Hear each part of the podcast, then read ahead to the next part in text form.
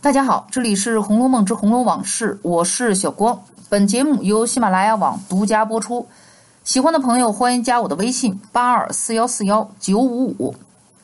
《红楼梦》第五十三回，乌进孝从黑山村进京，因今年雪大，外头都是四五尺深的雪。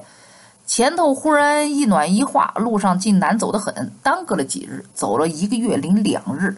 因时间有限了，怕爷心焦，可不赶着来了。在以前的节目当中，我讲过，根据路程和交纳清单上的物品，黑山村应该在东北。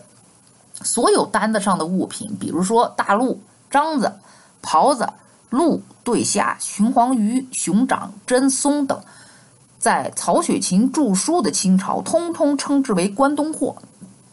满人发源于白山黑水之间的关外。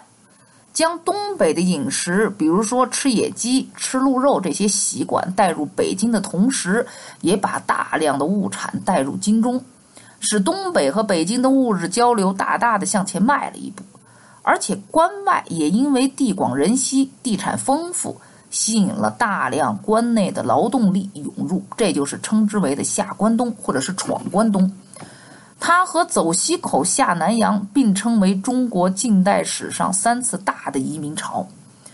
朱元璋明洪武十四年（一三八一年），大将徐达建山海关城堡，山海关从此成为东北与中原之咽喉，东北一带因此被称为关东。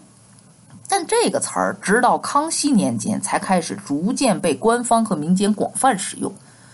清朝入关之后，为了维护东北固有风俗和保护八旗生计，实行了民族等级和隔离制度，严禁汉人进入东北的龙兴之地开垦种植，直到咸丰十年才开始正式开禁放垦。但是从清朝初年开始，一直不断有关内人冒着生命危险，不顾朝廷实行的封锁禁令涌入东北，这就是“闯”字的由来。特别是1855年，一场罕见的水灾袭击了山东、河南、安徽、江苏等地区，那大水冲垮了大运河，这让依靠漕运而生活的人不得不面临严重的生计困难。再加上晚清时候各种的苛捐杂税繁多，因此进入相对来说土地辽阔、人烟稀少的关外，就成了当时人们心目当中的一个目标。这一时期是一个大的闯关东人流的进入，从清朝至民国，内地闯关东人数达到了三千万人次。电视剧《闯关东》讲的就是他们所经历的不平凡。《红楼梦》当中，薛蟠和张德辉共同出门采买纸扎扇子，和乌庄头出门时间都是在农历十月，这一切都和冬天冻土、方便路面行走有关。而此时也正是关东货大量运进关内的时间，这些货物不管是进贡的、缴纳的，或者是做买卖的，都用四五套的大车川流不息地拉入关内。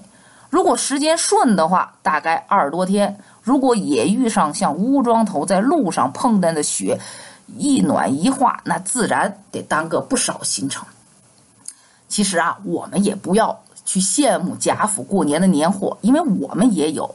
那赶快拿出手机下个马爸爸官方返利神器一淘 APP 吧，在输入框输入我的听友专属年货暗号“红楼往事”，就能蹦出一张八块钱红包。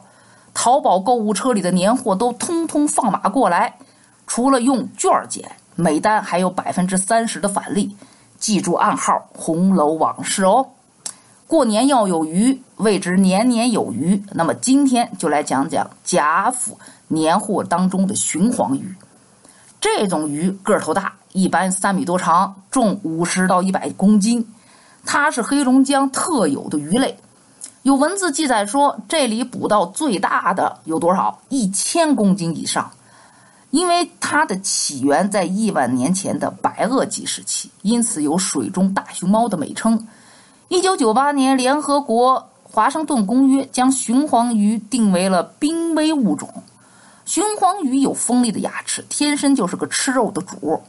谭谦的《北游录》当中记载，说是顺治十年，有一他在淮阴看见，说：“哎呦，早上有一条大鱼，特羡慕。”然后渔夫就跟他说：“你甭羡慕，说崇祯乙卯的时候，在江阴捕了一雄黄鱼，四五尺长，剖开肚子以后，发现里面有一男的，腰上面缠了二十斤，穿的特别好，打鱼的特别可怜他，还把他给葬了。你瞅瞅，一条人命葬身鱼腹。鱼虽然说凶猛啊，但是这种淡水鱼之王，肉质鲜美，很高的营养价值，尤其是雄黄鱼子非常难得，一条雌鱼子。一条雌鱼产子有五公斤，每颗呢大如黄豆，富含维生素和矿物质。总之，它浑身上下没有哪儿不能吃的，肉美骨脆，味纯骨子，那都是烹饪名菜的上等原料。难怪它能成为清朝给皇家的贡品。清代的纪晓岚《阅微草堂笔记》当中就记着说，至少。在宋朝时，女真人建的金国就对这种鱼备受推崇。清朝康熙和乾隆的诗里面也有对雄黄鱼的描写。正因为皇室对它的青睐，让这鱼啊身价倍涨，所以除了皇家之外，其他人只能望鱼兴叹，不得而食。